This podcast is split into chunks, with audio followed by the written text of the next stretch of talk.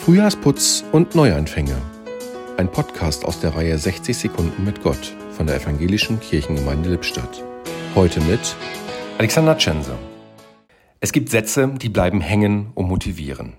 Yes, we can von Barack Obama war so ein Satz oder wir schaffen das von Kanzlerin Merkel. Und auch in der Bibel finden sich solche Sätze. Einer davon steht im Psalm 18. Mit meinem Gott kann ich über Mauern springen. Okay, der Satz ist weniger knackig als die von Merkel und Obama, aber doch mindestens genauso mutmachend. Mit meinem Gott kann ich springen. Er gibt mir Kraft, er macht mir Mut, er ist bei mir. Ich mag diesen Satz, weil er eins gerade nicht ist, ein rundum sorglos Paket. Da steht nicht, dass Gott mich anschiebt oder hochhebt. Nein, ich kann mit ihm springen und mir seiner sicher sein.